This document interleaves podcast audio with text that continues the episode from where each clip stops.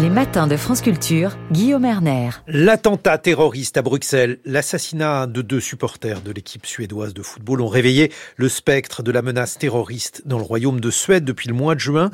Des autodafés de Coran mis en scène publiquement ont soulevé la colère non seulement de gouvernements étrangers au Moyen-Orient, mais aussi d'organisations terroristes. Comment la Suède est-elle devenue la cible d'attaques terroristes? Nous sommes en duplex avec Jenny Anderson. Bonjour. Bonjour. Vous êtes directrice de recherche au CNRS et professeur d'histoire politique à l'université d'Uppsala en Suède. La Suède est euh, aujourd'hui un pays qui fait la une de l'actualité du fait d'autodafés, d'autodafés du Coran qui ont donc déclenché une véritable crise diplomatique en Suède. À quand cette pratique remonte-t-elle qui euh, aujourd'hui euh, se livre à ces actes en Suède? Alors, les premiers actes d'autodafé du courant, ça remonte en fait à 2021, donc ça fait deux ans, ça n'a pas commencé cette année. Et ça a remonté à c'était connecté avec un, individu qui euh, danois qui s'appelle Rasmus Paludan, ça c'est tout à fait mhm. euh, connu, mhm.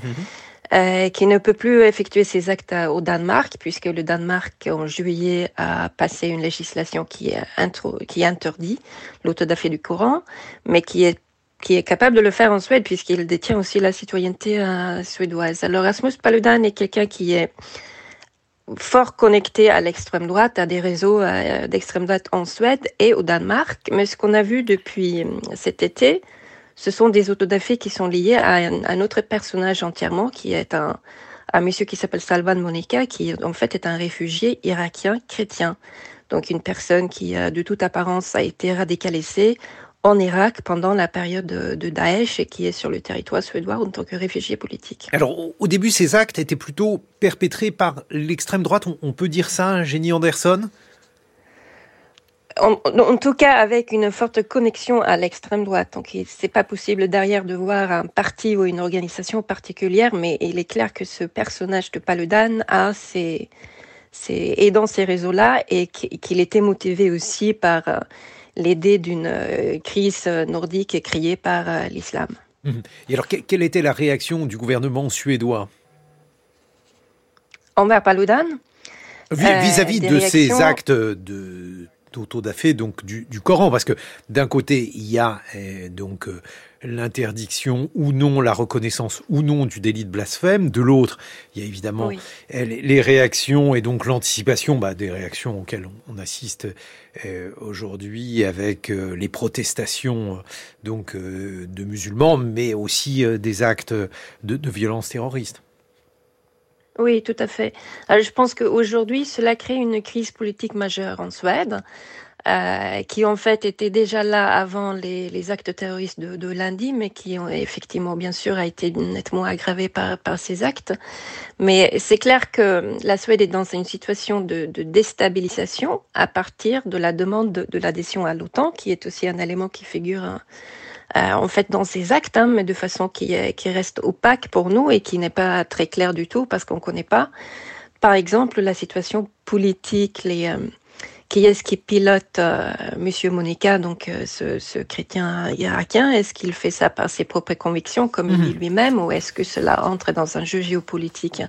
Donc maintenant, je pense qu'il faut parler d'une crise politique majeure. Les réactions politiques en Suède en 2021, donc euh, avec les premiers actes d'autodafé, c'était plutôt d'essayer de calmer le jeu. C'était aussi de de montrer une tolérance et une compréhension envers la les réactions de la minorité musulmane en Suède, alors que depuis cet été, on est dans une situation où politiquement, on a durci le principe de la liberté de l'expression. C'est-à-dire? Euh, C'est-à-dire une liberté de l'expression qui serait absolue et qui tolérerait donc effectivement l'autodafé du Coran, ce qui n'est pas juridiquement très clair, parce qu'effectivement la Suède n'a pas une loi contre le blasphème depuis 1970, mais les autres pays scandinaves, la Finlande, elle, elle a cette législation hein, contre le blasphème, donc les autodafés du Coran sont interdits en Finlande, ils sont interdits aussi dans le Danemark, qui a réintroduit ce, genre de législation en juillet.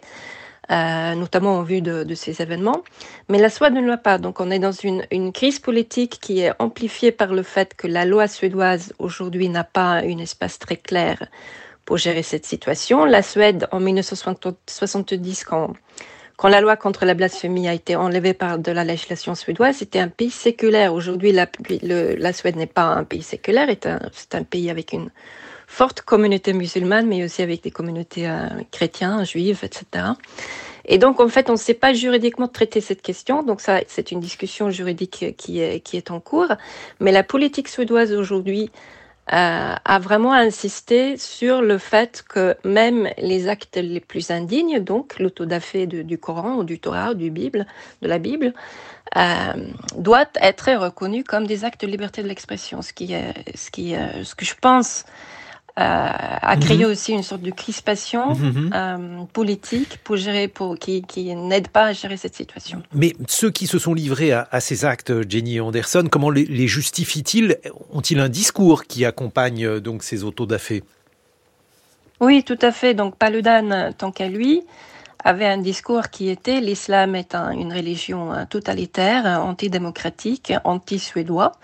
Et l'islam donc va créer une crise sur le territoire suédoise. Et, euh, et, le fait de brûler le Coran pour lui était une sorte de, enfin dans son discours était une sorte d'illumination du fait que euh, la communauté musulmane allait réagir aussi de façon euh, violente, ce qui n'a pas toujours été le cas par ailleurs, parce qu'on a vu aussi des, euh, des formes d'autorégulation dans la communauté musulmane. Alors, par exemple, parce que ça c'est intéressant, des, formes d'autorégulation, c'est-à-dire des, des, personnes qui tentaient de, de calmer le jeu, d'essayer de désamorcer oui, les tensions. Fait. Complètement. Alors c'est vrai qu'on a eu aussi euh, déjà en 2021 des, des, émeutes, dans, notamment dans la banlieue stockholmienne et aussi dans la banlieue de Malmö, qui est une grande ville au sud.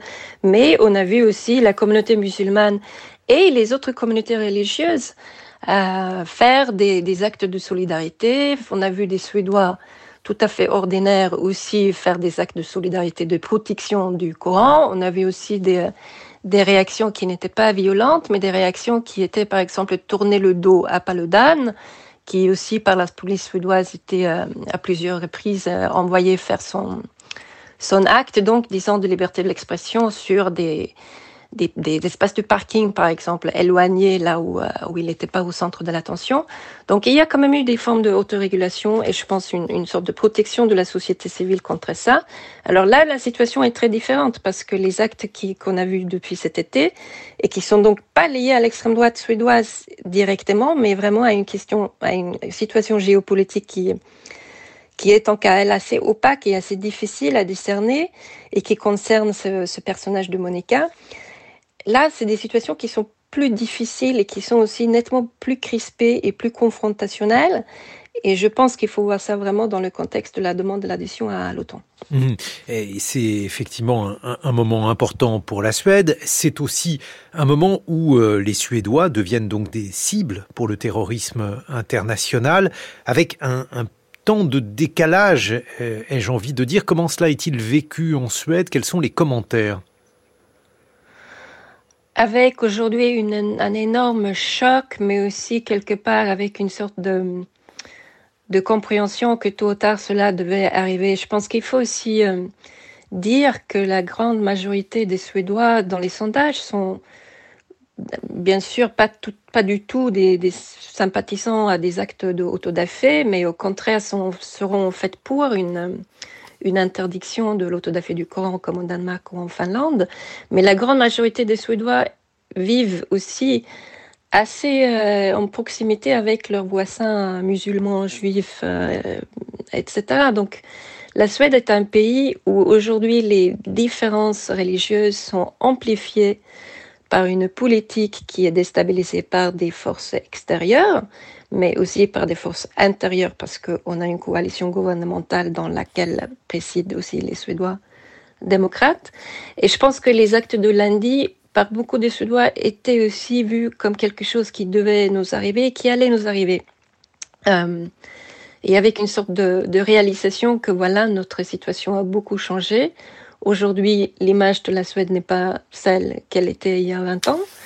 Euh, mhm. Et ça fait une sorte de, de, choc, oui, mais je pense que ça crée aussi une frustration avec euh, le gouvernement. Je pense que ça crée aussi une frustration qui, qui en fait dure depuis, euh, depuis un an et demi avec la, avec cette question de l'adhésion de, à l'OTAN. Mais alors, quelles sont les, les réponses possibles aujourd'hui, donc après l'assassinat donc de ces deux Suédois, de ces deux supporters suédois? Quelles peuvent être les réactions? Quelles sont les réactions en Suède? Alors, les réactions politiques euh, à l'instant sont assez divisées parce qu'on a vu, je pense, une sorte de, de, de rapprochement en fait entre les sociaux-démocrates et la droite qui est en, en coalition gouvernementale.